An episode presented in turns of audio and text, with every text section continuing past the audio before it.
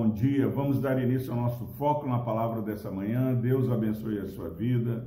Seja bem-vindo ao nosso canal. Hum, quero agradecer aqui o meu irmão, meu filho querido, Leandro Macedo, lá de Portugal, que está sempre melhorando o acesso às pregações, aos estudos, e nós temos aí várias é, possibilidades para você procurar. Se você escrever lá no Facebook, no YouTube, é, onde você escrever Reverendo Epaminondas Lopes, vai aparecer algo do Foco na Palavra. Mas também escreva Foco na Palavra, você encontra isso em áudio, em vídeo e tudo isso pela graça de Deus manifesta através da do carinho, do cuidado e do incentivo do Leandro, é, esse irmão tão querido. Deus abençoe a sua vida, Leandro.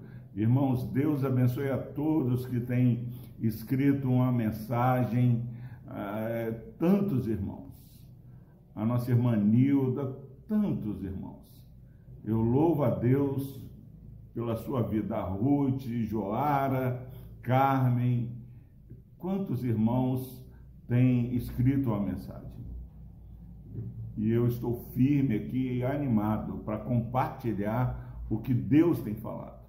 E rapidamente, Isaías 61, tantas coisas o Senhor tem falado que é consequência é, de termos a presença do Espírito em nossa vida.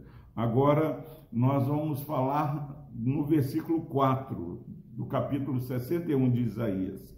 Diz o seguinte: edificarão os lugares antigamente assolados, restaurarão os de antes destruídos e renovarão as cidades arruinadas, destruídas de geração em geração. Glória a Deus, palavra poderosa nessa manhã para mim e para você.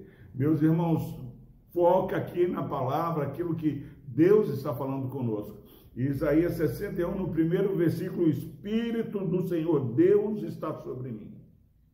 Em nome de Jesus, receba isso. Lembre nesse dia, o Espírito do Senhor Deus está sobre mim. É, é quase que eu tinha que ficar ah, o dia todo falando: o Espírito do Senhor Deus está sobre você, sobre a sua vida. Acorde, meu irmão, minha irmã, você tem o Espírito Santo do Senhor. Por que, que, é tão importante você ser ministrado, eu ser ministrado pela palavra, que nós temos o Espírito Santo do Senhor? Porque milagres acontecem, meu irmão e minha irmã.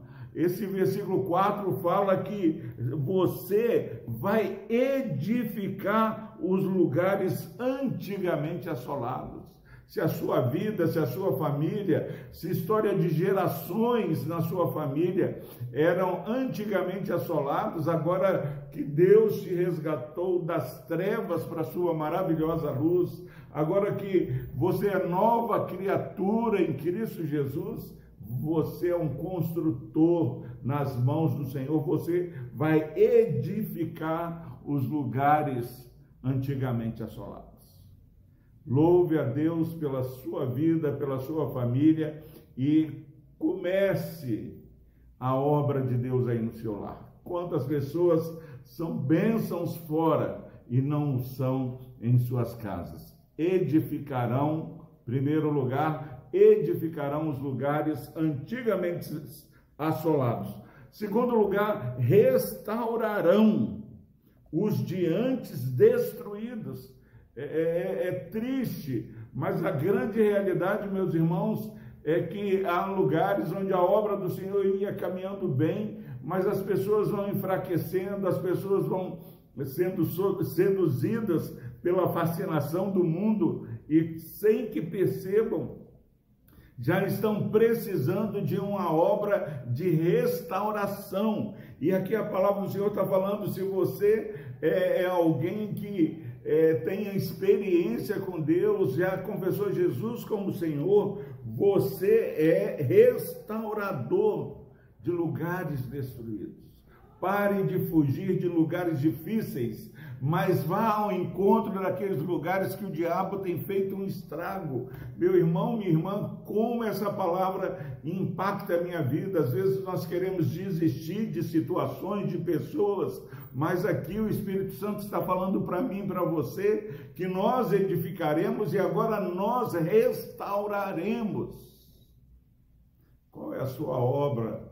Você que já está em uma caminhada, pode olhar e ver algum lugar que antigamente estava assolado, mas quando começou a relacionar com você, quando você começou a ministrar a palavra do Senhor na vida, ministrar amor, ministrar a, a, o fruto do Espírito, será que esses lugares foram novamente construídos? E em último lugar, meus irmãos renovarão, renovarão, edificarão, restaurarão e renovarão renovarão as cidades arruinadas.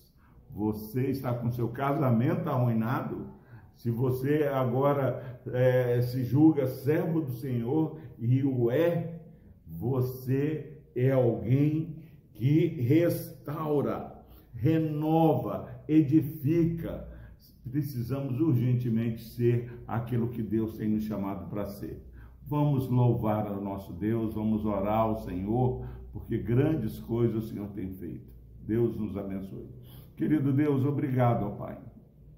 Porque apesar do pouco tempo, a correria e não estendeu o tempo, o Senhor tem nos dado uma palavra profunda, impactante para o nosso dia.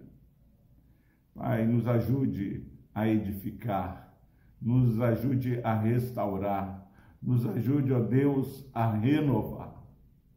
Que possamos, ó Deus, em nome de Jesus, ser bênção nesse mundo que jaz no maligno, nesse mundo que tem sido vítima do inimigo, ó Pai. Por Cristo Jesus, anima e desperta a tua igreja, ó Deus. No nome de Jesus nós oramos, ó Pai. Amém.